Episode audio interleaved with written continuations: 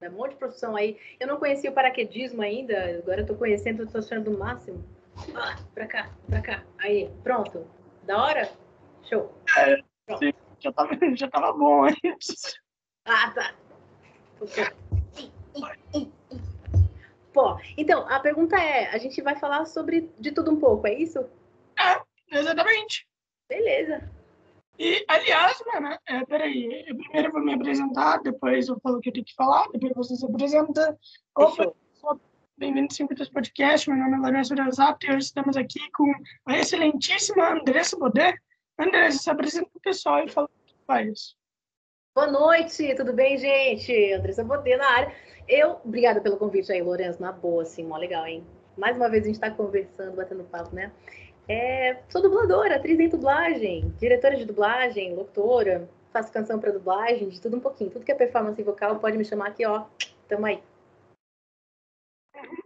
Mano, aí sobre paraquedismo, aliás, eu conversei com um professor de paraquedismo, né? Eu conversei ontem e, pô, é interessante demais, velho. Eu queria saber, eu perguntei para ele qual que era a sensação de pular. Eu quero saber a sua opinião. Qual que foi a sua sensação de pular? Você conseguiria descrever? Sim, acho que hoje sim, porque no dia, no dia, como dizem, a gente fica meio que em Nárnia, né? Muito bom. Ah, primeiro, é, antes de pular, eu pensei que fosse, ah, vai ser mais ou menos como mergulhar, de repente, tá flutuando, né, no ar, enfim, claro, em queda livre, mas, mas a sensação, sensação de flutuação, né? Se ah, o ar é fluido, quem sabe é isso, né? Não, é outra sensação, porque você sente o peso da água, mas do ar você não sente o peso e aí você sente que está caindo. É tudo muito confuso na hora que, que a gente. Que eu, né, foi tudo muito confuso na hora que eu saí do avião, por exemplo. E foi muita adrenalina. É muito bom. Assim, a sensação de queda. Daí tá? quando abre os braços, é o momento mais delicioso que tem. É o momento mais, caralho, tô, sabe? Tô voando praticamente, caindo com estilo, na verdade, como diria Buzz Lightyear. E, cara, incrível, assim, é, a sensação de navegar o, o, o paraquedas, é muito legal, o instrutor né, me permitiu fazer isso. É, cansa, né, fisicamente, mentalmente também, acho que principalmente porque foi a primeira primeiro salto, pretendo saltar mais vezes e não quero parar não, é muito bom. É uma sensação de muita liberdade, é um silêncio tão gostosinho que tem quando a gente está no paraquedas, pilotando até até chegar ao chão, é assim, é, é totalmente novo, é totalmente fora de qualquer outra sensação que eu já tive em toda a minha vida. É muito bom. Uhum. O cara falou também que, tipo, se você fala que você está interessado em fazer aula de paraquedismo, os caras vão falar assim, ó, então beleza, a gente tem aqui um relógio, quando eu falar para você, puxa o paraquedas, daí tu puxa, tipo, ele já fala para você quando puxa o paraquedas.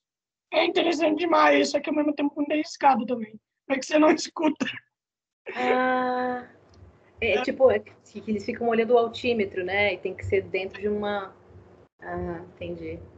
É, tem isso. Mas, mas é, pelo que eu vi nas estatísticas, é, é mais arriscado viver nessa rotina, tipo, é mais arriscado cozinhar do que fazer, fazer salto. É legal isso, né? Pensar, tipo, nossa, e muita gente salta mais de, sei lá, mais de 20 vezes num dia. Então é muito seguro, apesar de tudo. Claro, tudo depende da gente, né? Quando é, quando é o paraquedista, quando é. No meu caso, saltei, eu fiz o salto duplo, né? Com o instrutor atrás. O próximo vai ser salto duplo também, mas depois disso eu acho que eu vou estar tá querendo fazer aí um curso para aprender a abrir paraquedas. Ah, que da hora, mano. Agora que já fez paraquedismo, pretende fazer bungee jump? Ou não? Não, não, porque eu acho que é outra sensação, né? Eu acho, eu acho que não é tão. Não sei, eu posso pesquisar a respeito, mas eu, eu acho que é um pouco mais inseguro, assim. Tipo, vou estar presa só pelos pés e não tem um instrutor no primeiro salto, enfim, não sei se é uma coisa que eu. É queda e depois você volta e depois cai de novo, é esquisito. Acho que prefiro saltar de paraquedas ainda. Sim, mano, eu vi um cara, eu vi um vídeo hoje de um cara que ele foi fazer bungee jump em um balão e daí a corda se rompeu. É, na hora que ele foi pular. Daí, daí obviamente, tinha lá um paraquedista. Fui pegar o cara, mas o cara tava caindo, tá ligado? Depois é. não mostra. Então, hum. então, é, é uma merda. E, cara, me diz uma coisa. Quanto tempo normalmente demora uma direção de dublagem? Depende do produto. O produto de uma hora, por exemplo, leva ah, 12 horas, mais ou menos. Ah, 12 horas? Eu acho que demorava mais. É, é uma hora da 12.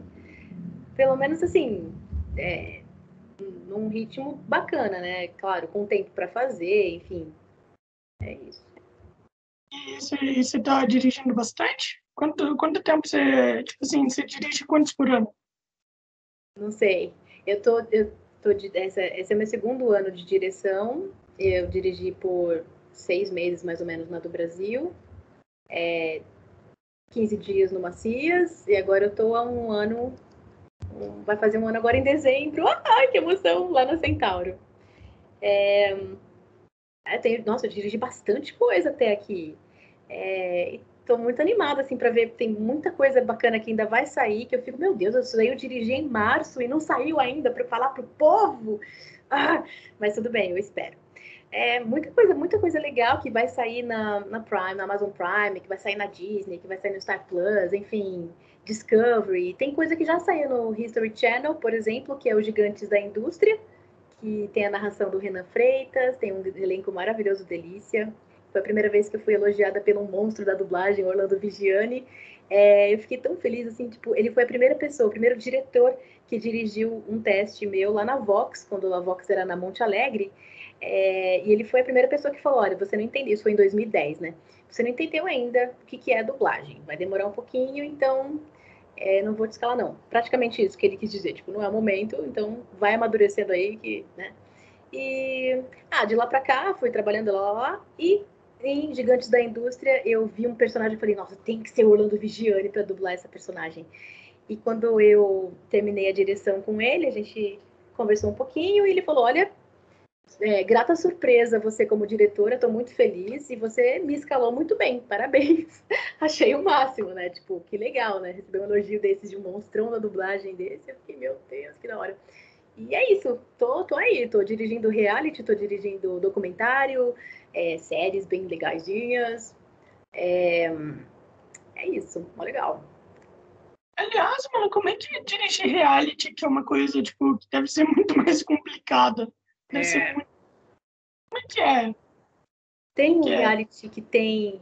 Que, que já existe né, há bastante tempo, que é o Metrópole. É, tudo acontece na, no México, né? E são, é uma galera que acompanha o, o dia a dia de policiais e bombeiros. É muita gente para escalar, muita gente para dirigir, e é, é uma doideira, assim, sabe? Prestar atenção em cada detalhe, em vozerio, é, nossa, é um perereco, mas é gratificante também quando vê o resultado do, do produto e você fica, ah, que bom, toda aquela suor, suor valeu a pena, sabe? É bem complexo, mas é legal.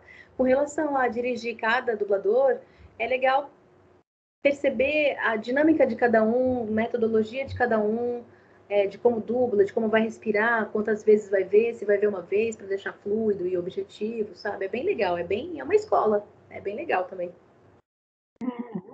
Cara, uma coisa que eu acho que. Ah, eu já devo ter chamado uns 25 dubladores já. Nós chamamos toda semana aqui. E eu nunca perguntei. É, o dublador ganha bem ou não? O dublador ganha bem. A hora do dublador é boa. Agora, depende de quanto, quanto cada dublador vai, vai trabalhar. Tem dublador que trabalha, tipo, quatro horas no mês, vai ganhar bem menos de dublador que, que trabalha 40 por semana, né? Então, sim, a hora do dublador é um valor bem bom. Por exemplo, vamos dizer assim, que eu trabalho, sei lá, três, cinco horas é, assim, por dia e tal. Eu, quanto que seria a faixa normalmente? Você poderia falar ou não? Claro, tá na internet, tá no, no site do SATED. A hora do dublador hoje está aproximadamente 140 reais. Então é bem alto valor, acredito eu, em comparação às outras, às outras profissões. Né? Um professor não ganha isso. Então é uma profissão bem, bem valorosa, por assim dizer, preço alto, não sei. Então, ah, dá para se trabalhar três horas por, por, por dia, três vezes cinco, 15? Não, três, seis, nove, doze, quinze? É, quinze, quinze, quinze então, 1.500, mais 1.500, mais 1.500, mais 1.500. Vou pegar a calculadora, porque não sou... É, 6 mil reais, pronto. É isso, deixa eu ver. É bastante. Bastante. É grana, é grana. Uhum. Pô, mas vocês merecem. Vocês são muito mano. Vocês são muito bons. Velho, e uma das coisas que eu tô vendo hoje em dia é que os dubladores estão sendo muito mais valorizados. E isso, isso é incrível. Antigamente eu acho que eles não eram tanto, né? Eu acho que era. Ah, eu acho que era tanto quanto. É que hoje tem. Desculpa. Hoje tem Hum. internet, aí parece que é mais. que fica mais evidente. Mas. É, é, é bem legal perceber que tem uma, uma legião de fãs de fato, né? Cada dublador tem um grupo, vários dubladores têm vários grupos de pessoas muito interessadas no trabalho dele especificamente. É legal, é legal de ver. Teve, teve algum dublador que você viu assim que, tipo, você ficou, como eu vou dizer, você ficou com uma reação de fã mesmo, sabe? Eu não sei descrever reação de fã, tipo, quase gritar e tal. Comigo seria o Guilherme Briggs ou o Felipe Maia. Cara, É? eu amo o Felipe. Eu também amo o Felipe Maia. Felipe Maia, eu te amo! É que o Felipe Maia, pra mim, ele sempre foi, tipo assim, eu, eu sempre fui um cara que eu sempre fui bem sozinho, por mais que eu era uma pessoa que eu sempre tive muitos amigos e tal. Então, o Felipe Maia, ele sempre foi aquela voz de inspiração pra mim, sabe? legal. É, eu tinha a voz dele dentro da minha cabeça como Lanterna Verde. Então, eu sempre Ah, ficava, mano, essa voz aqui é maravilhosa, igual a do Guilherme Briggs também, e a voz do Mufasa, que eu não sei quem é. caraca. Eu não lembro. Vou puxar É. depois na memória. Mas teve algum ator que você ficou, tipo, quase gritou assim e tal? Eu, eu gritei. O Felipe Maia. Ah, o Felipe Maia também? Sim, ah, então- sim. Então, gente teria, então eu teria a mesma reação. Cara, ele é muito, ele é muito gente boa, né? Ele se envolve, ele é muito caprichoso, muito dedicado, é por isso que ele trabalha bastante, né? Ele é convidado a, a dublar, né? Tipo, contratado para dublar, assim, bastante, porque ele é muito dedicado, muito humilde, muito gente boa, muito disponível, então, e claro, né? Talentosíssimo, de uma tec- técnica bem legal. Tem pessoas que, né, do meio que, que não, não curtem, mas, tipo, meu, ele é maravilhoso, ele é perfeito, ele é ótimo. Acho que a voz dele fica muito legal no, no Tom Cruise, né? No Missão Impossível. É, Ryan Reynolds, né? Fica bem legal também. Eu adoro ele dublando o Ryan Reynolds no A Proposta, no filme A Proposta com a Sandra Bullock, tá maravilhoso, tá bem legal. O time, né? O ritmo de comédia do, do, do Felipe Maia é muito legal. Ele não, não perde, não. E, e deixa fluido, deixa natural. É o personagem falando português. Muito legal. O Felipe Maia, ele já fez alguma novela, alguma coisa do tipo? Não sei, tipo brasileiro, assim? É, acho que gringa é bem difícil, é bem difícil. Então, Não, sim. É, mas- tipo, mas fazer novela, às vezes a gente fala que vai dublar novela, a gente fala, ah, fiz uma novela, mas porque dublou a novela, sacou? Por isso que eu. ah, tá, tá, agora eu entendi. É tipo, sei lá, eu acho que ele, ele já deve ter feito. Eu acho. Mas É, sei lá, eu sei que o Hermes Baroli já fez, acho que Kubanacan, se não me engano. Ele fez um, um recepcionista de hotel. Ah, e, a, e a- tem uma dubladora também, muito famosa, esqueci o nome dela, do Rio de Janeiro também fez bastante novela. Não sei se Felipe Maia já fez. Ah, o, o Cristiano Torreão também, né? Gravou Hum. bastante novela, umas três novelas assim que eu vi que ele gravou. Mó legal.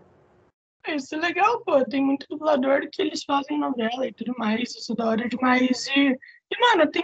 Mano, eu não sei porquê, mas tem muito dublador que, tipo assim, os caras não, não responde muita gente no Instagram, né? Não responde ninguém. Deve ser por conta que devem estar acostumados a, a galera pedir voz pra eles. Ah, é, isso tem bastante. Até eu que não sou tão famosa assim, tem bastante gente que pede voz da Terra, voz da, da Mina, do Jelly Jam. E eu, assim, já tenho uma resposta pronta, né? Que por, por questões contratuais não posso gravar. Então. E é uma galera que só tá interessada na voz, né? Dá pra perceber que não é fã de dublagem, porque se fosse fã de dublagem, não pediria pra gente gravar, porque saberia que não pode. Né? Então, Mas você já gravou pra alguém ou não? Não. É, uma pessoa foi muito, foi muito carinhosa e muito específica e falou: Ah, então dá um oi pra minha prima, que ela gosta do seu trabalho. Deu, oi, aqui é a Andressa Bodê, pra deixar bem claro, né? Que tipo, estou usando a minha voz como Andressa. Oi, aqui é a Andressa Bodeta, voadora, tudo bom? Um beijo para você, feliz aniversário, alguma coisa assim. Né? Então, foi, foi um caso bem específico porque me tocou, foi diferente, né? Não foi só, ah, me manda um áudio para mim. Então, achei legal. Uhum. É, o Charles Dollar, ele falou para mim que a galera não pode usar a voz de personagem, né? Não, porque não é nossa. É da ah. personagem, então. Sim, sim. E normalmente a galera não entende. A galera... Não, é bem complicado. Uhum. Porque acha que, ah, se trabalha falando, eu também falo, minha, minha voz é de graça, né? Tipo, minha voz é pública, fala aí. Eu acho que é mais ou menos isso que pensam, sei lá. Exatamente. E, mano, eu acho que um dublador, acho que dublador assim que eu ia ficar, pô, mano, eu acho que eu gritaria, sabe, ao ver idosos, seria o Glauco Marques, que, mano, eu, eu amo o Glauco, Carol Valença, pô, eu amo a Carol, amo a Carol mesmo, Luísa Caspari, e eu, é que a Luísa, a Luísa já conhece, mas ainda assim, ainda assim é uma coisa. Mano, quando eu vi a Luísa, eu, eu tava gaguejando, tá ligado? Oh, que legal, ficou emocionado. É, que eu conversei com o Rodolfo Novaes, né? Eu não sei se te conhece o Rodolfo. Conheço, sim. É, e daí ele é namorado da Luísa Caspari. Uhum. E daí ele me apresentou ela, daí como foi algo bem desprevenido, e eu sou muito fã dela, daí eu fiquei gaguejando, mal consegui falar com ela. Ah, que pena. Quem sabe numa próxima aí. Ah, mano, é triste, é triste. ah, de conversar com a menina e eu não consegui. É, também, né? Bem desprevenido. Desprevenido também não dá, né? E, e, mano, e me diz uma coisa, você tá hoje em dia mais dublando ou mais dirigindo? Mais dirigindo. É. Dirijo de manhã, né, para Centauro, e à tarde eu fico disponível para os estúdios eu gravo bastante coisa durante o dia, né? Além de dublar, eu faço ainda narração de audiolivro, tenho dirigido alguns projetos de audiolivro também, é, faço voz original, então eu tô, tô me movimentando de qualquer forma. Até às 8 horas sou eu. Mano, que da hora. Velho, tu trabalha demais. Como é que tu tem, como é que tu tem tempo para fazer parquetismo? Ah, final de semana. Mas olha, no, no, ano que vem eu quero muito praticar, muito de verdade, assim, tipo, tocou meu coração. esporte bem legal. Vamos ver como é que vai ser no ano que vem. Mas eu acredito que, que dá, assim. Eu estou conseguindo organizar bem a minha agenda.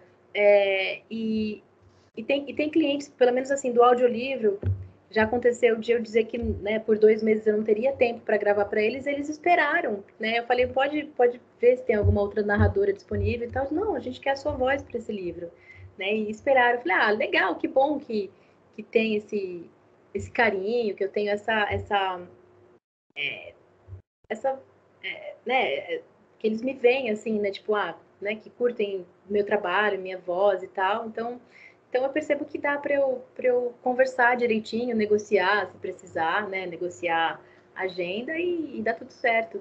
Eu percebi assim, como no começo desse ano eu trabalhei muito e não parava, tipo, eu almoçava dirigindo, que não é nada saudável, eu percebi que tá, dá para dá para tirar um tempinho para cuidar de mim, cuidar das coisinhas. Ainda faço um curso de terça-feira à noite, então tá dando para dar um bom um bom abraço na agenda assim e, e abraçar cada projetinho que, que chega com muito carinho. Que da hora, mano. E eu fico muito feliz por você ter aceito para mim hoje, assim, que tu é uma pessoa extremamente. de... Como é que é mesmo o nome? Requisitada é requisitado. ah, é que dubladores são assim, né, mano? Dubladores normalmente são bem requisitados. Cara, conversando com dubladores, eu vi muito isso. Eu tô até hoje tentando conversar com o Dlagenes. Eu não sei se... O Dlagenes, ele aceita, mas depois não fala mais nada. Ah. é. Poxa.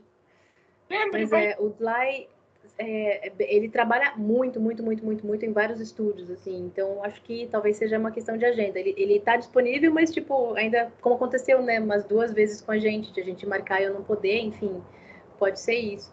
Mas, ah, tomara que, quem sabe num domingo. Claro, é, a partir de agora você vai marcar num domingo. vale a pena. É, ah, mas, tipo assim, domingo é o dia de folga de, de todos os dubladores, assim, ou não? Sim, porque o estúdio para, né? É, o estúdio, é, como tem gente que é CLT que também trabalha no, nos estúdios, então acaba parando mesmo. Recepcionista, pessoa que faz um cafezinho pra gente, enfim, os programadores, os programadores também trabalham pra caramba e, e às vezes vão de segunda a sábado. Então, domingo é o dia nacional, o dia universal de descanso. Então, sim. Uhum. É, todo mundo já começou a trabalhar em estúdio? Ainda? Não, não. Tem estúdios que estão gravando de forma híbrida, mas a maioria, 99% dos estúdios, está tá remoto. Oh, que da hora, mano, que da hora. E, e qual que é a diferença de trabalhar em estúdio e trabalhar em home office? Claro, tem muito, mas qual que é? Sim. Ah, acho que as principais são ah, o delay que a internet proporciona. Tem muito delay para o técnico captar. Quando o diretor e o dublador estão é, remotamente, geralmente não tem delay. A gente vê, eu, eu consigo assistir o dublador em, em tempo real para poder dirigi-lo e eu, eu, vejo sync, né? Vejo interpretação e tal. Depende do, do técnico ajustar as ondas, né? Ajustar a track. Então, para o técnico é mais complicado é, fazer esse sincronismo. Ah, ah, depois tem, claro, o conforto do dublador poder é, agendar dois estúdios, um do lado do, né, uma hora seguida da outra, sendo que, sei lá, um estúdio está na, na Zona Sul e o outro está na Lapa, por exemplo, né, na Zona Oeste de São Paulo, é muito mais cômodo, né? Tipo, ah, agendar das sete às oito e das oito às nove em estúdios diferentes. Tem esse tem essa comodidade. E a comodidade de fazer pequenas pausas de 10 minutos quando tiver, poder esticar a perninha, dar um pulão na sala, né?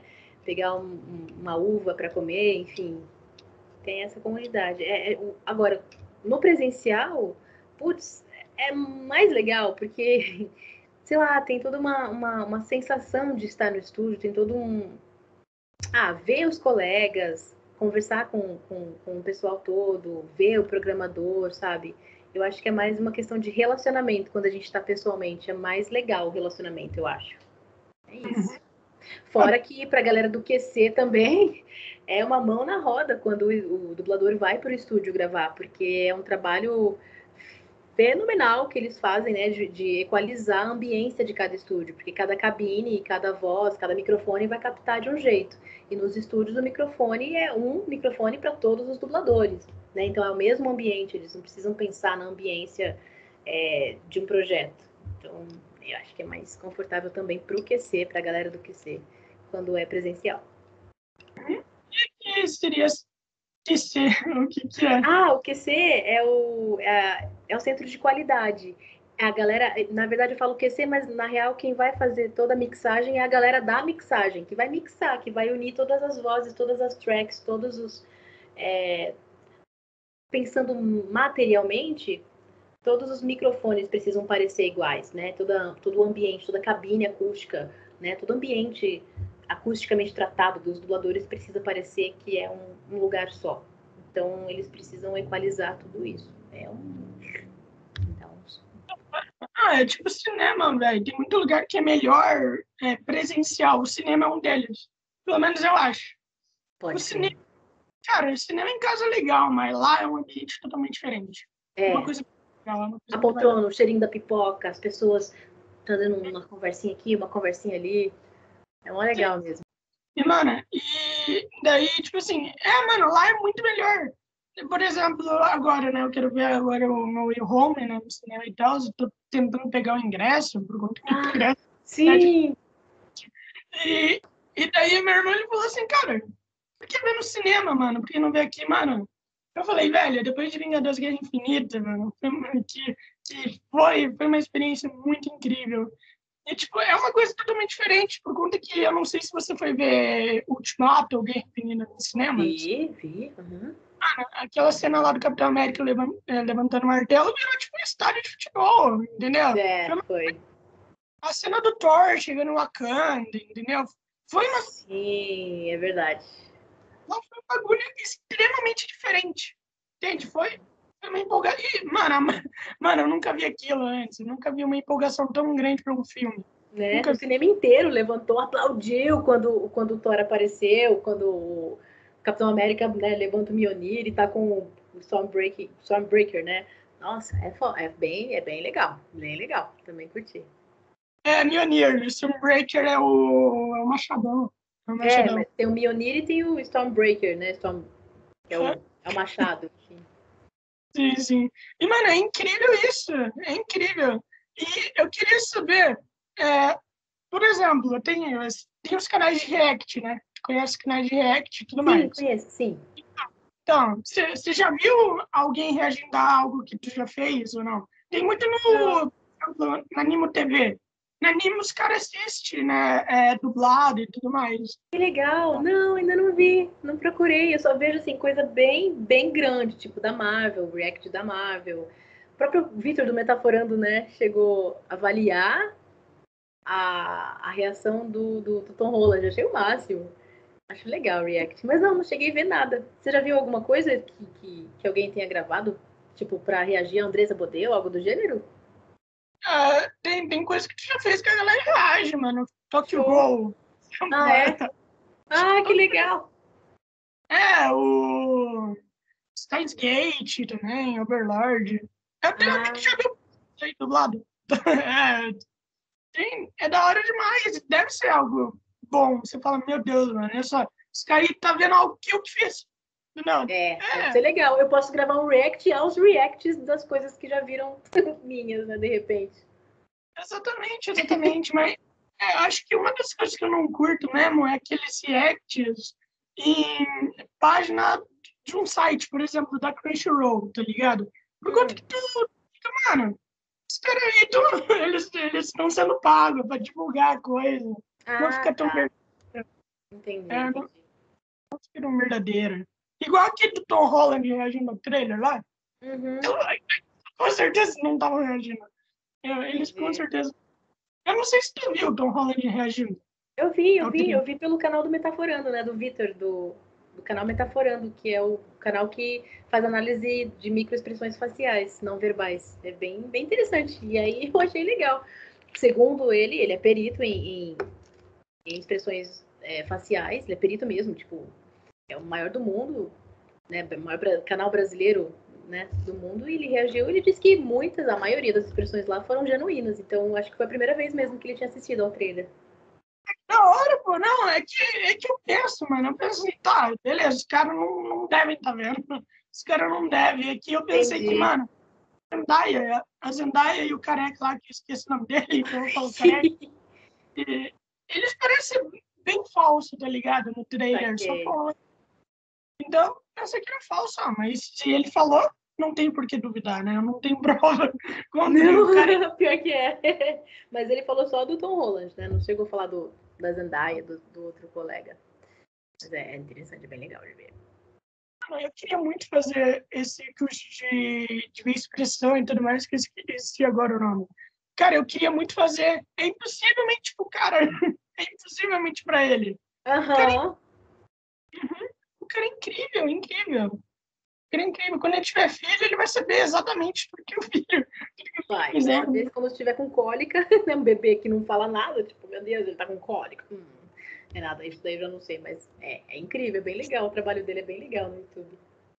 Uhum. Mano, mas cinema é extremamente diferente, velho. Cinema é diferente demais pô, é, eu fico feliz por essa coisa das reações, tu gostar e tal, por conta que eu acho que tem muita gente que não gosta da galera reagindo, né? Ah. As coisas que... Mas é muito bom que tu gosta. E dizem que é importante, né? A reação é. da galera. Sim, eu acho que. Ah, primeiro que é material, né? É um conteúdo que a pessoa pode ganhar dinheiro com isso, né? Não sei. Então, tá, rola uma verba aí para o conteúdo gerado e rola uma, uma divulgação do trabalho, do trabalho hum. original e do trabalho gravado. Agora, se vai ser positivo ou negativo, vai depender do olhar do público em geral. Então, ah, não sei. Não... Eu acho ah, interessante, ah, acho legal mesmo que tenha. Então, de boa. Interessante demais, pô. Eu queria. Eu, mano, eu, eu, mano, eu peguei um dia para fazer um canal de React e eu não consegui fazer canal de react, não sei como, é só eu ir lá e reagir ao bagulho. E eu não consegui. Olha só, quem diria? Tem a Dragon Ball Z, mas é que o primeiro Dragon Ball é muito chato. É. É, é horrível. E daí eu me lembro que eu divulguei um cara assim, mano, ninguém vai ver essa merda, não. Ninguém gosta do Entendi. É, daí eu fiquei meio decepcionado. Eu acho que a minha reação foi bem ruim. E, mano, e me, e me diz uma coisa. Me diz uma coisa. É, mano, deve ser muito complicado, assim, você dirigir gente gigante. Pois você fica, mano... Mano, olha só esse cara aqui, por exemplo, Guilherme Briggs, né? Você pensa, mano, como é que eu vou dirigir o Guilherme Briggs? Entendeu? Como é que eu vou dirigir o cara? O cara pode fazer qualquer coisa que ele quiser, mano. O, o cara, o cara já sabe, o cara já sabe direção e tal, então ele só, é só ele chegar aqui fazer o que ele tem que fazer. Né? tipo, é, é, na real, acho que a direção ela é, ela é, muito mais do que assim, dublar. Ele du pode dublar super bem, mas ele não conhece o produto. Né? Então, acho que o trabalho do diretor vai nessa Tipo, o diretor viu todo o produto e sabe, né, o mínimo ali, pelo menos, né, o mínimo tem que saber o que, que vai acontecer com a personagem, com cada personagem. Então, ele tá ali para orientar, para deixar o mais digno, dignificar o original, né? Tipo, deixar mais próximo do original. Então, é, não dá para ele fazer o que ele quiser, porque, né, precisa seguir uh, o script do original. Então, é claro que existe uma grande diferença entre dirigir um Guilherme Briggs e dirigir uma pessoa que está começando agora, óbvio, né? Então, é, eu acho que é legal a gente, é, pelo menos assim, eu pensando profissionalmente, desmistificar isso, né? Porque foi como quando eu dirigi o, o Felipe Maia. Claro que em primeiro momento é impactante pensar, puxa, o que, que eu vou falar para ele? Aí depois vem o profissional, a Andressa profissional, fala, peraí, eu conheço o produto, ele não sabe do que se trata, aí eu preciso orientá-lo, eu preciso dizer para ele, ó, trata-se disso, disso, disso, seu personagem é assim, assim, assim, vamos escanear, ver o que, que você entende dele, vamos trabalhar junto e junto a gente vai trabalhando, né? Então, eu acredito que eu, eu, eu sei, eu tenho uma imaginação, tô, tô imaginando que o Guilherme Briggs seja uma pessoa bastante generosa, né, na, na, na dublando e, e, sendo dirigido, enfim, eu acredito que ele seja uma pessoa com quem dê para tirar, é, conversar, enfim, trocar ideia, né? Não é nem tirar, tirar nada, mas trocar ideia, de fato, com relação ao produto e, e deixar, claro, a liberdade criativa dele a partir do que o original tá, tá pedindo. Enfim, é isso. Eu tenho certeza. O Guilherme Briggs, eu acho que ele é um dos caras mais legais que, que, tem. Ele parece muito gente boa. Uhum. E, e, me diz, e me diz uma coisa, me diz uma coisa. Você, você já fez, você já, você já dirigiu alguma obra onde você, onde você achou muito chato? Ainda não. Não, não dirigi, mas é obra, sabe? Chato. Entendi. Não, mas ainda não. Ainda não dirigi uma obra que eu, que eu tenha considerado chata. Eu dirigi, assim, uma obra complexa, né? Que foi o Metrópole. Que não é um tipo de coisa que eu consumiria naturalmente. Mas eu não consegui achar chata, assim, tipo... Foi, foi bem de boa. Tinha sangue, tinha pessoas, ah, meu Deus, gritaria, essas coisas, mas não... Eu acho que o, olhar é, é, mais, é mais profissional nesse sentido, não sei. Eu acho que eu não assistiria livremente, tipo, ah, vou pegar o Metrópole para assistir. Mas dirigir é de boa, porque é um outro olhar, né? Uma outra, é uma outra chavinha que vira. Então, não achei chato, não. Ah, que da hora, pô, que da hora. É por conta que, tipo, é, quanto tempo normalmente você demora para estudar a obra que tu, tá, tu, vai dirigir? Quanto tempo você demora normalmente? Hum, se for só para conhecer a obra, é o tempo dela e uma meia hora mais. Às vezes eu paro, repenso, porque às vezes eu recebo, eh, aliás, sempre recebo o, o, original, né, o produto original sem o script, ou com o script em inglês, ou na obra, ou na, na, na língua original, né, da obra. Então eu não tenho uma noção, eu só olho, ouço o, o, a voz da personagem, como a personagem age e tal, e já vou pensando em, em pessoas, né, dubladores para escalar. Então, Depende bastante. É, porque depois que chega, depois, é, depois chega o script, aí eu vou analiso o script. Eu não sei quanto tempo eu levo, para ser bem sincera. Porque eu analiso o script, faço a escalação, é, faço a programação, assim, tipo.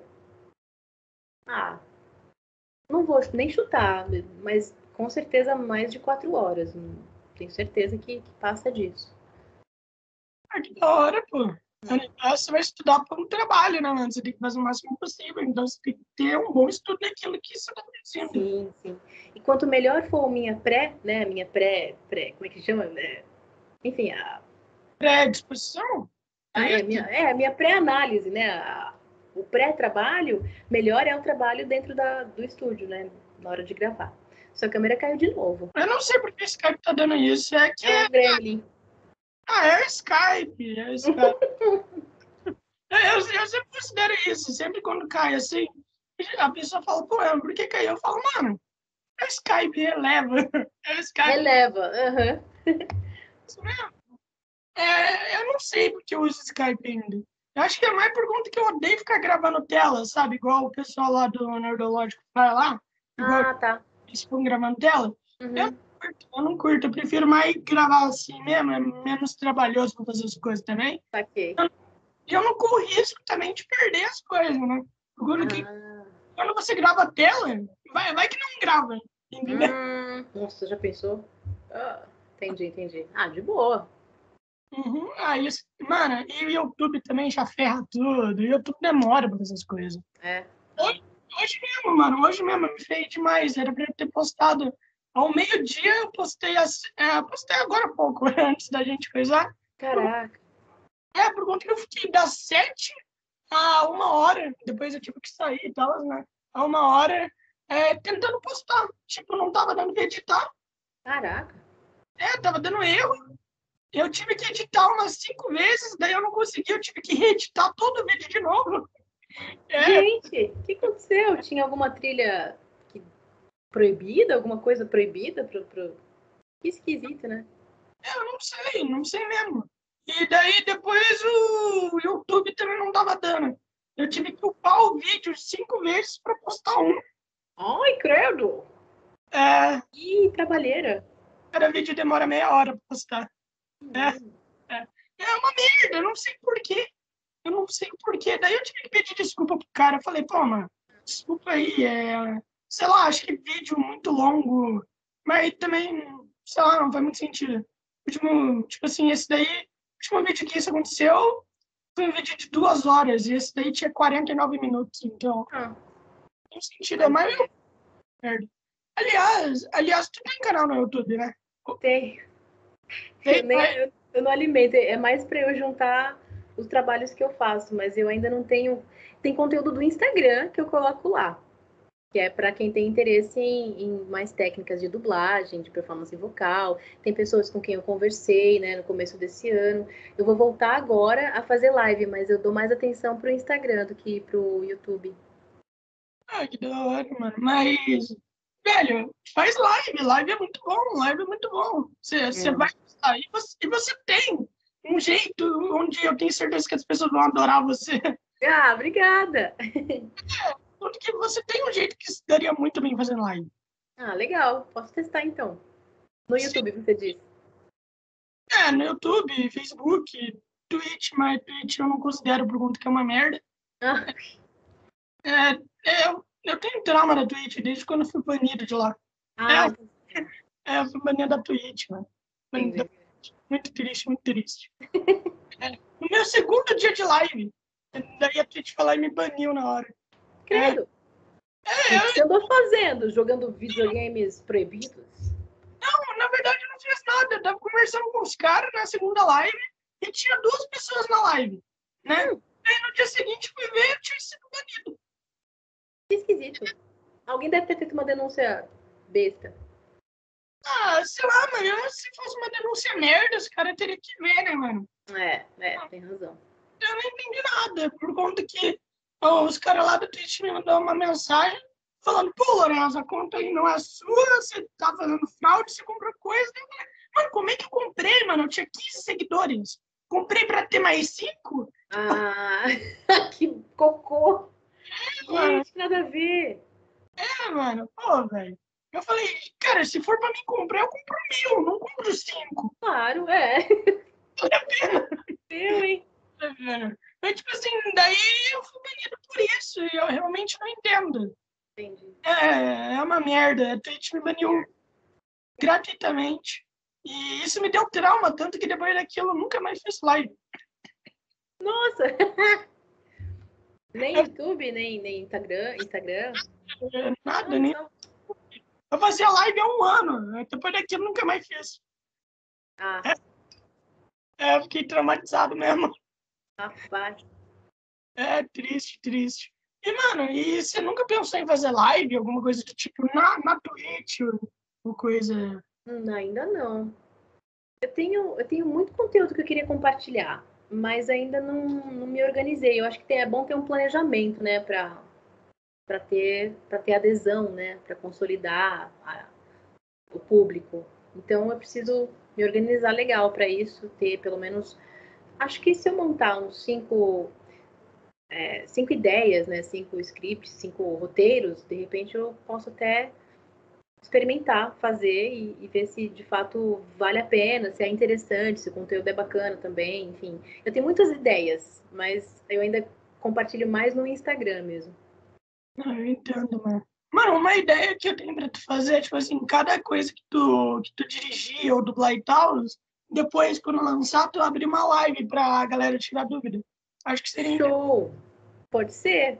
Eu tô esperando, tem umas. Ah, tem um monte na fila. Agora entrou uma outra, uma outra produção que vai sair na Star Plus. Que eu não sei quando vai sair. E, e eu gravei. Meu, eu gravei a sexta temporada de uma série super legal. Que vai sair no Prime Video ainda. Não saiu e eu fico. Cadê essa série que não saiu? Eu gravei lá em março. Então ainda tá, tá em processo, né? Então, se, nossa, seria fantástico se eu terminasse de gravar, desse, sei lá, uns três meses aí para o cliente se, se virar com, com material, enfim, ah, vou publicar agora e publicar, sacou? Mas não, cara, demora pra caramba. Tipo, quando sai, sai bonitinho da Centauri, vai, vai pra publicação, enfim, a gente nunca sabe quando é que vai sair. Ah, deve ser uma merda, porque, tipo assim, Star Plus é gigante, só produz coisa. É, sim. Uhum. E como você disse lá, você disse que você fez coisa para Disney, né? E tudo mais. Sim, que não ah, saiu ainda. Então, deve ser uma coisa incrível. É, é muito legal. Né? Não é assim, não é para público infantil, né? Tipo, não é um, produto infantil, não é uma animação, mas é um, é um trabalho bem legal, inclusive. Entendeu? Aí você fica, hum, quando é que vai sair essa parada? Tá bom, tem que esperar, tem jeito. Que da hora. Oh, quando você fizer esse bagulho aí pra Disney, eu vou querer, eu vou querer, quando sair, né? Eu vou querer fazer uma live com você, pô. Pra falar assim, é, igual, igual eu fiz com o André Rinaldi. Quando ele Kaguya-sama, não sei se tu já viu. Kaguya-sama, tu já assistiu? Como é que é em português? É... Amor é Guerra, alguma coisa assim. É o nome da menina, Kaguya-sama. Ah, não, acho que eu não vi. Não, não conheço, não vi. Não bom, é muito bom. É uma comédia romântica. Eu odeio comédia romântica. Mano, eu odeio tudo que tem romance, sei lá, deve ser triste. então, mano, mas tipo assim, mas é muito bom. É uma das melhores séries de comédias da atualidade. Eu sou muito fã. Então, o André Rinaldi, eu, pô, o André Rinaldi dirigiu, entendeu? E eu adoro o André Rinaldi. O André Rinaldi é um dos caras mais gente boa que eu já conversei. Ele é. Adoro. Uhum. E daí, pô, daí eu falei, Cara, o cara dirigiu uma das obras, uma das minhas obras favoritas. Pô, então tem que conversar com o cara. Não. É.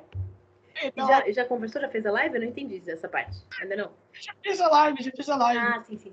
É, era para ser o meu perfil principal, mas eu acabei, eu acabei não vendo e acabei gravando pelo podcast sem querer. Ah. É, mas mesmo assim, pô, valeu a pena. O importante é conversar, não é? Não importa sim. de Boa, boa. É, mano, pô, daí é da hora demais. Agora o cara fez lá Arcane, né? Fez o Victor, não sei. Aham. Eu fiz teste pra, pra gravar, não lembro que personagem que era. Eu fiquei, caraca, se eu passar, eu vou ficar muito feliz. Não, não passei. Mas, nossa, é bem legal. Eu ainda não vi o resultado, não vi ainda a série. Mas uh, eu achei o gráfico, o desenho muito bem feitinho, muito legal, né? Tá foda, é uma grande produção. Uhum. Cara, será que tu faria uma das principais, mano? É, não sei, não sei. É, eu não sei se tu pode falar quem é que tu faria. Não. é, não, não, mas tem, tem, tem esse bagulho, tipo assim, você não pode falar quem é que tu faria? Não, porque, primeiro porque eu não lembro. E, ah. e depois também para não, não, não, não, É mais para resguardar meu relacionamento com, com a atriz dubladora também, né? Tem isso, tipo, não sei como é que o público reagiria. Ah, seria muito melhor se fosse Bodê ou não. Realmente, a Bodê não faria nada bem isso aí. Entendeu? É mais para resguardar gente. Ah, tá, ah, tá. Agora, ah, tá, agora entendi, agora entendi. Ah, tá, agora eu entendo que o Charles Dalla falou, tipo, que a galera perguntou pra ele, se tu pudesse fazer qualquer personagem, quem que tu faria? Ele falou, mano, não importa que, quem que eu fale, eu vou estar tá falando alguém que já tem dublador, então é melhor não falar mesmo. É. Mas, mano, ah, velho, eu não, eu não sei porque a galera fica comparando, mano. Não é, sei, também não sei. Mas é mais, é, é mais pra cuidar mesmo. Uhum, entendo. Ah, tem que comparecer até com o original, pô. é, isso é verdade. Ah, mas até aí tá bom, né? Menos mal. Pelo menos assim, tipo, a gente não conhece os, os, os artistas de lá, enfim, não convive. Também tem essa, né? É uma coisa que é longe, então, ok, comparar a versão brasileira com a versão japonesa, com a versão inglesa, francesa, enfim. Acho que até é saudável, não sei, para ah, para crescimento da, do mercado mesmo, da profissão. Acho até que vou dar uma zoiada nisso aí também. Acho legal, essa comparação é interessante, né? Se bem que é uma coisa que eu faço naturalmente, às vezes, quando eu vou assistir filme ou uma série, eu acabo prestando mais atenção na dublagem do que no filme em si.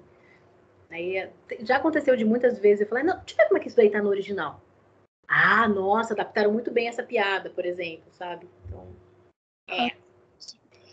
Ah, visão de diretora, né, mano? Visão de diretora. É, mas, tipo, pô, deve, sei lá, deve ser da hora ter uma visão assim, muito, muito técnica das coisas. É né? bom, mas tem que, tem que ter uma chavinha para desligar às vezes, porque senão eu não consigo aproveitar. Uhum. E é difícil de, de desligar isso? É, é, eu acho. Quando a dublagem é feita no Rio, que eu não conheço ou que eu não dirijo a pessoa, né? Aí fica mais fácil para mim. Tipo, eu sei que é Silvia Lucy, eu sei que é o Guilherme Briggs, eu sei que é fulano, mas eu não convivo. Então, para mim, é, ainda é a personagem falando, não a pessoa. Agora, quando é aqui do, do de São Paulo, eu fico, nossa, Robson Kumode, olha, Rebeca Zadra. Aí, eu, entendeu? Tipo, eu fico, hum, eu, eu conheço, aí eu fico, eu saio completamente da imersão, sabe, do, do produto. Aí fica chato, porque eu fico lá, Rebequinha mandou bem e tal, essas coisas. Uhum. Oh, mano, mano, eu, eu, me lembro que quando eu comecei a conversar com o dublador e tal, né, teve um monte de gente que veio também falar assim, pô, Lourenço, por que você tá convidando muito dublador? É, e aí? É, a maioria dos dubladores tem, tipo assim, a mesma história, eles vão falar a mesma coisa, e Mano, eu pensei, não, não, não, não é assim, entendeu? A galera tem suas histórias e tudo mais. Daí depois eu conversei com o Yuri Calandrino, não sei se tu conhece. Uhum. A gente Carioca. É, um careca. É. daí, daí a gente ficou lá conversando, na época eu também, na época eu tinha acabado de raspar todo o meu cabelo também. Daí eu falei, pô, mano, eu tô preocupado aqui, velho, que eu tô quase ficando calvo, eu falei pra ele. Daí a gente ficou lá falando de calvície, careca. E ele falou assim: ah, mano, fica de boa, fica de boa. Você ainda tem cabelo, o meu cabelo caiu aos 30 anos, basicamente assim, alguma coisa do tipo. Daí eu falei, mano, não fala isso não. Porque você tem 22, 23, né? É, sim, eu tenho 22. Daí eu falei, mano, eu já tô preocupado aqui, mano, de tá ficando pra falar isso. E daí, tipo, daí foi da hora demais conversa e tal. E, mano, foi uma coisa bem da hora. Daí ele me falou, mano, vai chamando dublador, que todos os dubladores têm uma história extremamente diferente. Você vai ver nisso. E, mano, eu, e vocês são interessantes demais. São que legal. E, e, eu gosto de chamar dublador. Dublador, pô, foi parte da minha infância inteira. Eu fiquei minha infância inteira assistindo desenho, assistindo coisa do tipo. Hum. Então, para mim é uma coisa maravilhosa, assim. E eu, eu queria muito chamar o dublador de Scar, mas infelizmente, né? Infelizmente o dublador é, que o dublador do Scar era o mesmo do Senhor Madruga? Ou não? Não. O do Scar, Scar do, do Rei Leão, que você fala, né? Eu, é. é ele, ele faleceu. O seu Madruga é o Carlos Seidel. O Seidel tá vivíssimo. Ah, tá. Ele é acessível, não sei. De repente você consegue aí bater um papo com ele, papo com o Nelson Machado. Uhum. É, qual é o nome? É Mauro. Mauro Ramos? Mauro Ramos. Não, Mauro Ramos é o do, do Timão e Pumba, é do Pumba. Então não é. é Mauro, não. Nossa, esqueci o nome dele. Enfim. Ah, mano, ah, mas aí é da hora. Eu recentemente entrei em contato com o Claudio Galvão, não sei se você conhece. Show! É, o cara é da hora, pô. E, tipo, tem muita gente da hora. Infelizmente, eu, é sério, eu já perdi oportunidade por conta de rinite. É. Ai, caraca. Eu ia conversar com os caras 10 minutos antes. Eu fui lá, fiquei com rinite. Por exemplo, com o Bruno San Gregório. É. Ah, que legal. É, e com a Luísa César, filha da Mabel. Sim, ai, que pena, você não conseguiu conversar com ela. Ah, tomara que ainda dê, tipo. Os dois estão vivos, então é possível. É, o Bruno nunca mais me respondeu. Não? Não, não. O André Rinaldi conseguiu ele pra mim e tudo mais. Ah, saquei. Da hora demais. Eu queria muito conversar com a Carol Valença. Mano, eu amo a Carol. O Glauco Marques. O Lages. Eu só tô esperando ele conseguir me responder, pelo menos. Uhum. É. E daí, mano, tem muita gente, tem muita gente. O problema da Carol é que ela não, não responde Instagram, não responde nada. É igual aquela Tati, que é o primeiro lá. Ela também não, sabe? A, a, a dubladora da Sakura e tudo mais. Ela também não, ela também não responde. É, sim, assim. É triste, é triste. Eu, eu, tem gente que eu conheço que já tentou contato com ela, mas não ah, consegui. Poxa. É, tipo, eu sou amigo de técnico de som e tudo mais, daí os caras tentando conversar com ela. É da hora, mano, eu descobri.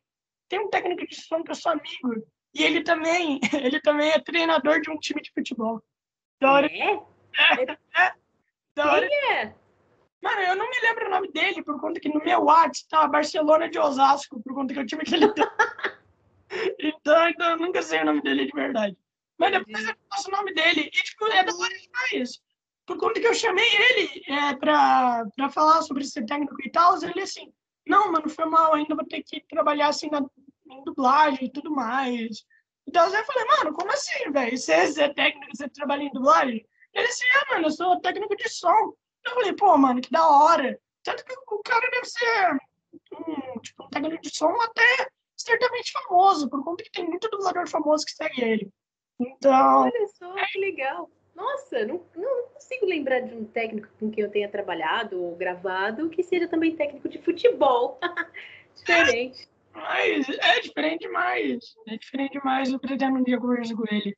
O cara, ele é muito gente boa e tal.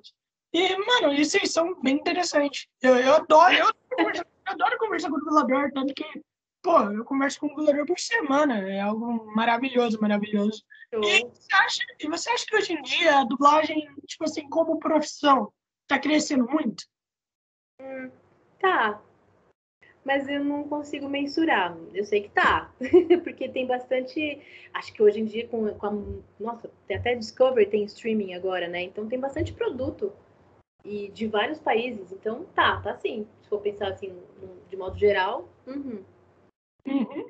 Pô, que da hora, mano. Ah, ah, se aqui a dublagem sempre foi grande, né? É. Na real, assim, começou a ficar maior mesmo na, lá para 2000, 2010 é, que começou a crescer mesmo a quantidade de, de talentos né, no mercado e a quantidade de trabalho também. Porque no começo, no começo mesmo, era de fato tudo mato, né? Era TV Tupi, é, sei lá, TV, depois teve, sei lá, Manchete, Rede Globo, né? Tupi virou Rede Globo, na real. Enfim, eram quatro canais, né? Na época e só, e só dublavam produtos específicos. Acho que na uhum. década de 1960, 1960, acho que foi. Ah, será que. Não, 1945? É, não, porque 45 começou a dublar. Não sei, mas teve um momento em que, que, que, que é, começou a ser obrigatório ter é, produtos dublados na TV aberta. Aí começaram a trabalhar, começou-se né, a trabalhar mais e tal. Então, tem crescido bastante de, de, de 10 anos para cá reportagem que falava que antigamente tinha essa coisa da briga, né? São Paulo e Rio. E também tinha muita panelinha naquela época, por isso que tinha um monte de gente que reclamava que a dublagem parecia sempre ter os mesmos dubladores. Uhum. É. e, e, e, era assim mesmo antigamente? Ah, eu posso falar de, de 10 anos para cá só. Porque, ah. né, de antes eu não eu só vou repetir o que me dizem, então não acho muito justo. Não sei como é que era.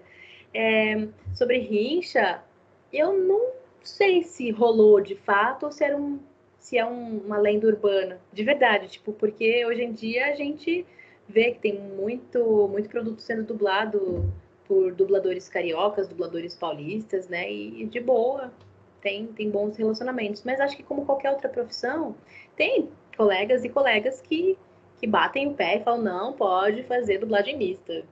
Não sei em que mundo essas pessoas querem continuar vivendo, mas é, século 21, 2021, né? Trabalho remoto acontecendo e, e não tem fronteiras, né? Não acredito que seja legal levantar fronteiras, levantar, levantar muros e falar, não, carioca não, não dubla aqui, que porra é essa? E vice-versa, né? Pode ser, eu não sei, mas eu sei daqui de São Paulo que tem colegas que são contra. São poucos, assim, é gato pingado. Porque a maioria curte, fica legal, deixa o produto tão, tão rico, né? É, hoje eu, eu, tive o prazer de trabalhar com o Reginaldo Primo, por exemplo. Ele enriquece o produto, ele tem um jeito, um método diferente de, de, de abrilhantar a parada toda, né? É, Ramon Campos, que é o dublador daqui de São Paulo, está no mesmo produto e também tem um jeito dele de abrilhantar. É, Regina Remensos, que é um nome que, que eu acho que poucas pessoas conhecem, eu acho legal poder divulgar o nome dela. Regina Remensos é uma dubladora de tirar o chapéu, fodástica, né? Ela tá há pouco tempo no mercado, sei lá, dois, três anos, talvez mais, talvez menos, né? Mas ela já é uma atriz que vem da televisão, ela já trabalha, é uma coisa que ela gosta de fazer, que ela faz com tanta dedicação, que a dublagem fica tão natural, tão gostosinha de ver, de assistir, de acompanhar, de trabalhar, de, né? Minuciosamente ali com ela, é muito legal. É... Enfim, acho que talentos são talentos, não importa se é de Campinas, se é do Rio de Janeiro, se é da Bahia, enfim, sabe? É, eu acho interessante a gente poder sim ter essa, essa mescla. Acho que é isso, enfim, talento é talento, não importa de onde é. Mano, e eu tô pensando aqui se já dirigiu é, pessoas em home office, né? E uhum. provavelmente. E como é que é? É mais diferente? Dirigir de casa? Não, é, é as pessoas em casa, sabe? E tudo mais. Ah. Sei, tipo, eu em casa e o dublador em casa. É. Uhum. Bom, quando, quando, quando é assim, não tem delay, então é como se estivesse perto, é como se estivesse junto, né? Mas ainda falta o olho no olho, ainda falta o contato humano, né? E aí, colega, como é que você tá? Dá aquele abração, faz a pausa para beber aguinha junto, né? É muito. Eu tô, tô aqui de fone e tal, dirigindo, e a gente tem pausa. Ah, vamos parar 10 minutos? Vamos. Aí eu cri, cri, cri, eu fico quietinha, vou lá na, na cozinha, pego uma aguinha, dou uma alongada tal, volto para cá. É diferente. É mais legal quando é presencial, nesse sentido, sabe? Tipo, olho no olho, né? Eu perceber. É... Eu acho que a gente vai adquirindo, assim, eu fui adquirindo uma. Uh uma habilidade, sei lá, de audição, enfim, de, de percepção mesmo, de, de, perceber se o dublador está prestando atenção, se ele entendeu ou não o texto. Dá para notar quando não, não, entendeu na hora do ensaio, por exemplo. Mas presencialmente eu acho que é muito mais nítido, porque você vê a carinha do, do dublador, né? É, está disponível, está cansado, às vezes está muito calor na cabine dele, eu não sei, então eu pergunto. Agora, no presencial, a gente consegue, eu consigo ver né, se ele está confortável, se a gente faz uma pausa, enfim, essas coisas pequenininhas, né, mas que fazem toda a diferença. Eu acho que prefiro estar presencial nesse sentido. Uhum. E como é que você enxerga essa evolução na dublagem? Tipo. Eu acho que enxergo bem tecnicamente. Tem o lado emocional, mas eu geralmente deixo um pouquinho de lado, assim, eu jogo pitadas de emocional na, quando eu olho para para carreira, né, quando eu cresci, porque ah, foi foi uma foi bem escalonadinho, acredito eu. Tipo, eu fui respeitando bem o meu tempo, a, percebendo bem a maturidade, não só eu me criticando, eu me percebendo, mas é, de fato eu me percebo assim, acatando bem os feedbacks que eu tenho recebido, que eu venho recebido acho que de seis anos para cá, é, eu, eu tô acreditando mais no que as pessoas, né, que meus colegas dizem a meu respeito, sabe? Assim, do tipo, que eu tô no caminho certo, que, que, que é bem por aí, que eu tenho talento, que, que sabe, eu sou é, respeitável, respeitosa, generosa, engraçada, enfim, essas coisas me, me, me, me alimentam do tipo, legal, vou acreditar nisso e seguir aprimorando. Então, eu percebo, assim, percebo mais feedbacks, pego feedbacks externos, né, também para não.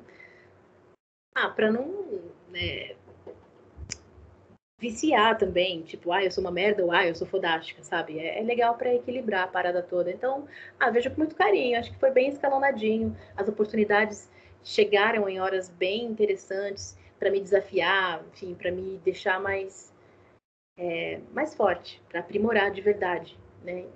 E, e aí chegar na, na, na direção, também estou encarando desafios bem legais, bem gostosos. Tenho é, a honra até de, de, de, trocar ideias com o, Vinícius Guelph, que é um técnico de dublagem com quem eu trabalho já há bastante tempo, e é bem raro é, ter essa, esse alinhamento né, entre diretor e técnico. Pelo menos é o que eu percebo quando eu, quando eu vou dublar. Né? Geralmente o, o diretor caiu de novo a sua câmera. Oh, merda! desculpa, desculpa. Imagina. Continuar, pode continuar. Geralmente, o, o, diretor, o técnico, assim, pelo menos quando eu vou dublar, é, ah, anel tal, é, é time code tal, e, e a coisa mais mecânica, né? E com o Guelph eu percebo que é possível a gente trabalhar em conjunto, de fato. Né? Eu me preocupo com, com o tempo dele para fazer o trabalho dele, e ele se preocupa com o meu tempo para fazer o meu trabalho, e assim a gente vai conversando, sabe? E eu, eu aprendo muito com ele. Eu falei isso hoje, inclusive, para ele. Cara, eu aprendo muito com você aqui porque a gente se permite né, errar e, e, e não fica se chicoteando, nossa, eu sou péssimo e tal. A gente, pô, a gente errou aqui, né? Então vamos fazer diferente, vamos e segue diferente, vai aprimorando e vai ouvindo feedback, sabe? É bem legal. Então, acho que é muita sorte e né, de poder estar no espaço onde eu tô, com o técnico, com a programadora, né, com quem eu trabalho, enfim. É, acho que o Centauro, a Centauro é um, ou Centauro, a Centauro, é um estúdio que, que onde eu me senti bem, bem confortável e, e, e enfim, acho que um, um bom lugar para crescer, de fato, assim. A do Brasil foi um pontapé, né, onde eu comecei mesmo tanto a dublar quanto a dirigir, inclusive, né. Então, acho que as oportunidades né, foram chegando e eu fui abraçando da melhor forma e, cara, é, é bem, é bem incrível, é bem legal olhar para trás e pensar, poxa, que legal, faria diferente aqui, né? Farei igual ali, mas eu acho que foi bem escalonadinho, assim, não, não atropelei nenhuma, nenhuma fase, acredito eu. Ah, caralho. Ah, não, ah, tipo, na verdade, na verdade, você falou bem pouco, você falou bem pouco, bem pouco mesmo. é, mano, é, teve, por exemplo, um dia eu tava conversando com o arqueólogo aqui, mano, eu devo ter hum. feito, é, ter feito umas cinco perguntas pra ele. É, durou uma hora, só pra ter uma ideia. Olha! É, é por conta que, pô, arqueólogo é aquele tipo de pessoa que ninguém chama pra nada. Não sei hum. porquê. Assim. Ah, mas é verdade. Então os caras sempre têm muita coisa pra falar. É por que... É verdade, mano. Eu nunca vi ninguém falando com arqueólogo. Nunca, nunca, nunca. Eu também não. É. Eu vou ver se tem o link já. Depois você me manda. Tanto que tem um que eu juntei um arqueólogo e um budista, né? E um monge budista pra conversar. Pô, foi da hora. Mano. É, uma hora e meia. E foi bem divertido, por conta que o arqueólogo, ele trabalha bastante com história. E, o, e os monges, eles conhecem muito de história. Então os dois ficaram falando. Tanto que, tanto que teve lá, eu acho que foi o podcast que eu menos falei, por conta que os caras ficavam falando lá, ficavam fazendo pergunta, um se interessava pelo trabalho do outro. Nossa, assim foda.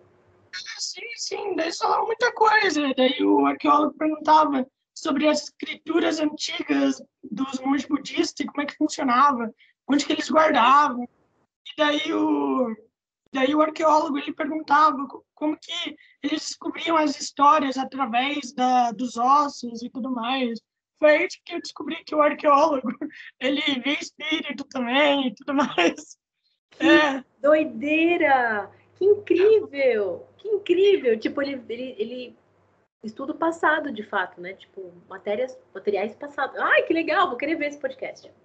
Os caras, os caras gostaram, gostaram demais um do outro e tudo mais. Então foi uma coisa bem, bem da hora. A gente falou até como que funciona o, a parte LGBT no budismo, já que ninguém, ninguém sabe, ninguém faz sentido.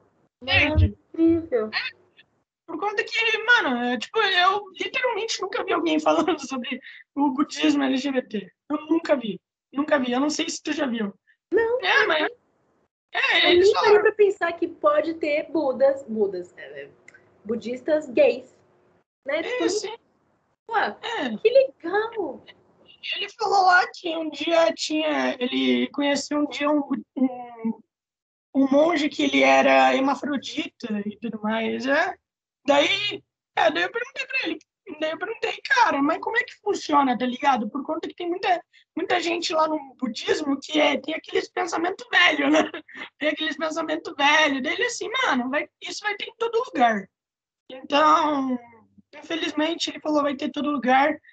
Diz- ele falou também que eles têm um programa onde ajuda pessoas LGBT, crianças e tudo mais. Então, é bem interessante, é uma coisa bem interessante.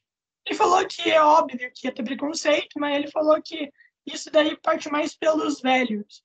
Igual, igual sempre é, sempre é. Uhum. Mas, Ah, mas é eu uma espero não ser uma velha preconceituosa com nada. Porque tem muita coisa ainda que vai acontecer, né? Daqui 30 anos, espero, tipo, que eu esteja viva, mas eu espero não ser uma dessas velhas, não, viu? Espero ser uma velha que seja aberta a novo, coisas novas. 30 anos vai ter preconceito contra esse ciborgue, né? Vai ter muita gente. Já pensou? É, né? É, vai ter muita gente com um pedaço robô aí no olho, no braço. Sei que já É. tem, já É. tem, obviamente. Os caras perderam. né? O cara que fez isso propositalmente. Entende? Vai ser tipo tatuagem. Só que em vez de tatuagem vai ser partes mecânicas. Pode crer, verdade.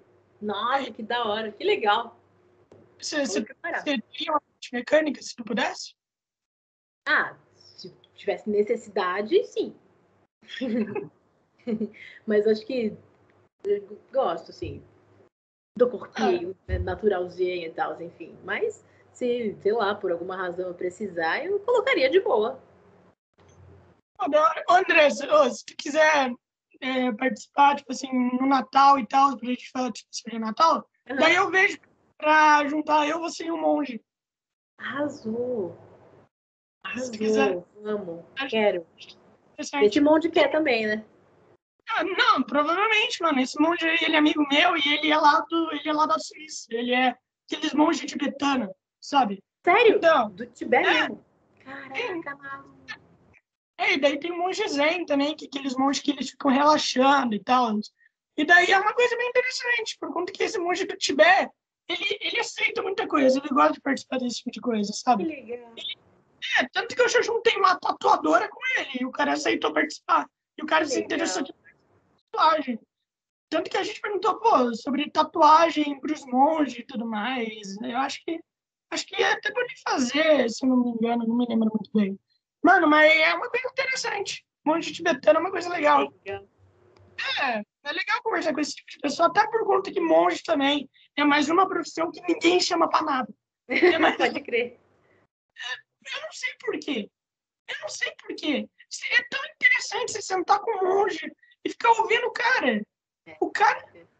Mano, monges, eles falam de um jeito tão calmo e com tanta sabedoria que é maravilhoso. Não sei se tu já viu algum monge falando. Ah, tem Então- a Monja Coin, né? A Monja Coin que é bem famosa, então. Então, é, então você sabe esse monge que eu te falei que, que ele é. Que eu juntei ele com arqueólogo? Ele é sucessor da Monja Coen. Nossa, que É. legal. Sim, Ele é o sucessor dela. É da hora demais. O cara, ele é muito inteligente. Ele fa- Daí eu perguntei pra ele, mano, como é que vocês conseguem se acalmar em, tipo, quando tem muito barulho e tal? Ele assim, mano, é o que tem que ter, entende? Não tem que ter essa coisa de se acalmar quando tem muito barulho. Ele falou que é tipo, se tu quer ser um monge, tu tem que se acalmar em qualquer lugar. Ele falou que a Monja Coen, ele, ela tinha um lugar que era no lado de um estádio de futebol. E ela meditava quando tinha jogo do Flamengo do lado. É, então ele falou, mano, se ela consegue é, no lado de um estádio de futebol, ela consegue relaxar, então você tem que conseguir também, entende? É, por conta que é praticamente impossível você relaxar no lado de um jogo do Flamengo e Vasco, entende? É, é impossível, impossível. E, mano, é, uma, a última pergunta que eu queria te fazer, né? Eu falei que ia, que ia ter que sair lá para conversar com o Caric Surf. É uma coisa que me chamou a atenção que você falou que você, você teve, você percebeu, tipo assim, ah, nem tudo que eu faço é uma merda, tu falou e tudo mais, sabe? Que você tinha falado antes. Então, eu pensei, você, antes de começar na dublagem e tal, você tinha esse pensamento, ah, mano, tudo que eu faço é uma merda, não dá certo, é ruim. E a pergunta que é uma pergunta interessante por conta que eu meio que tenho esse pensamento também, sabe? Esse pensamento bem negativo, mas com o tempo eu vou aprendendo, né? E tudo mais. Então eu queria perguntar se tu tinha esse tipo de pensamento também. Tinha. É, eu não acreditava muito em mim. Eu passei a acreditar quando eu é, meio que saí de um ambiente em que existia uma, uma dúvida né, sobre o que eu podia ou não fazer. Quando eu comecei a fazer teatro, é que eu comecei a, a, a me perceber melhor, né? E a acreditar mais em mim. Mas eu tive bastante vezes, assim, pensamentos do tipo, ah, não dou para isso, não sirvo para isso, né? Acho que é recorrente, talvez, para quando a gente é muito imaturo, muito novo, é, não sei, aí vai do treinamento, vai do ambiente onde a gente né, se permite ficar, crescer, enfim. É, e também tomar cuidado para não ser aquele falso impostor, né? Tipo, se sabotar à toa, enfim. Mas eu, eu tinha, tinha assim, eu tinha muita, muito medo de não, de não dar conta. Até que eu percebi que é, naturalmente uma minhoca dá conta? Como é que eu, que tenho um cérebro maior do que o da minhoca, não conseguiria dar conta, sacou? Tipo, eu tenho consciência de ser consciente. Não sei se a minhoca tem, saca? Então, ah, sei lá, o passarinho consegue viver de boa, né, na natureza, sem a interferência do homem, né? Então, ah, aí eu passei a ficar um pouquinho mais calma com relação a isso, de, de dar conta de, ai meu Deus, e se errar? Ah, não, vou largar. É desisto de ficar preocupada com isso. Vou fazer com gosto. Quando eu comecei a perceber que, ah, eu gosto disso, eu gosto de fazer com paixão, e eu vou fazer porque eu, eu, eu durmo feliz, eu durmo sabendo que eu fiz o que eu considero certo, sabe? Assim, aí eu, ah, tá bom, vou relaxar, tá? Então, é foda, né, quando tem esse pensamento. Às vezes, você ainda sente isso ou não? Tá passando já? Mano, é o tempo todo. É o tempo, é, é o tempo inteiro, mas só que, só que eu penso assim, né, mano? É o tempo inteiro. Só que eu também sou aquele cara que, beleza, eu sou negativo, só que eu sou o cara que, assim, se eu quero fazer alguma coisa, eu vou fazer. Então eu fico num conflito, entende? Tá bom, você vai fazer tudo ruim, beleza, mas eu quero fazer o que eu quero.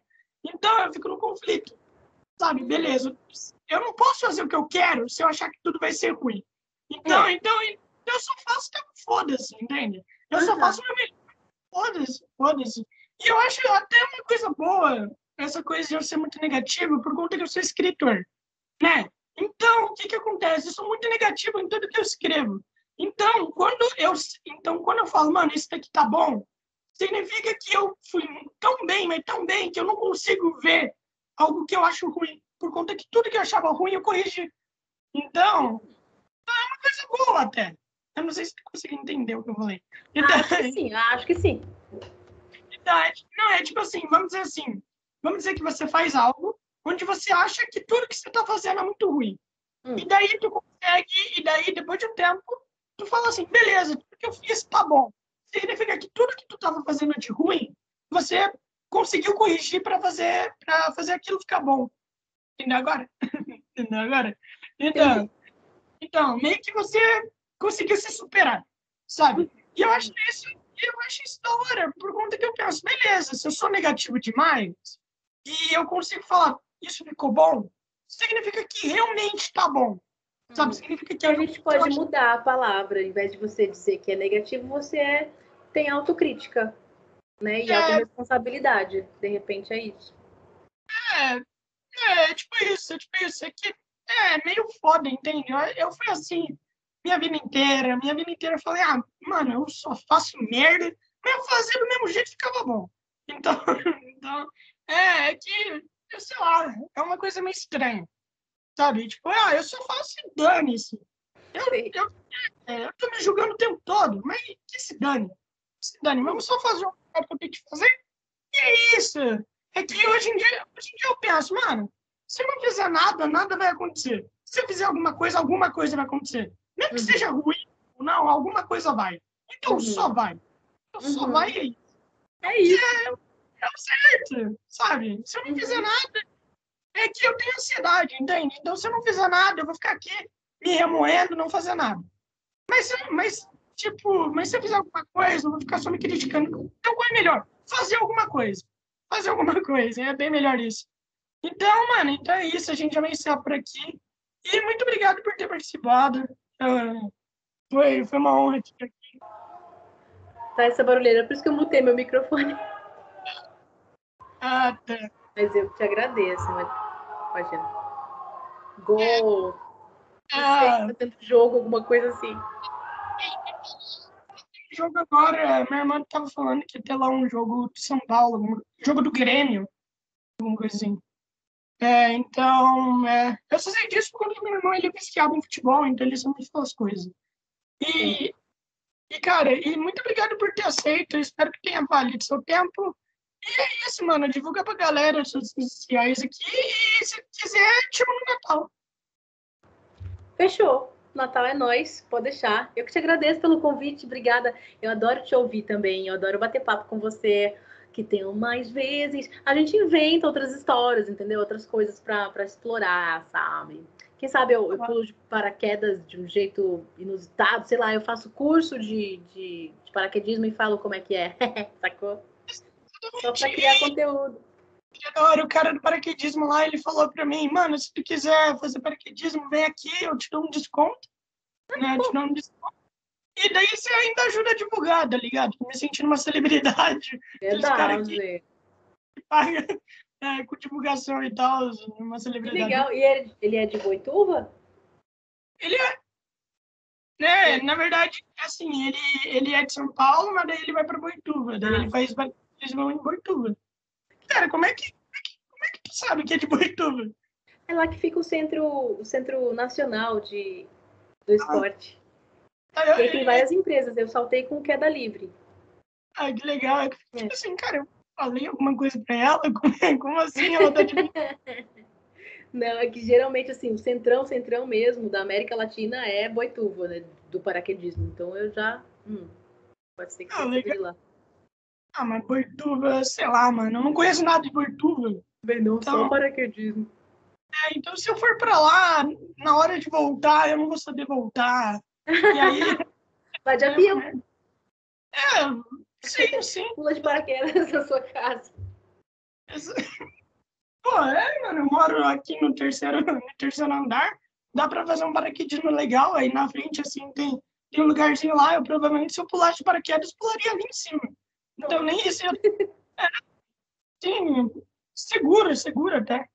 E, mano, e é isso. Muito obrigado por ter participado de novo. Então, a gente se vê no Natal. Como sempre, é uma honra conversar com você. Beleza. E é isso. O podcast vai estar disponível no sábado. Ao meio-dia. Uhum. É isso. Arrasou. Beijãozão, Lô. Beijos.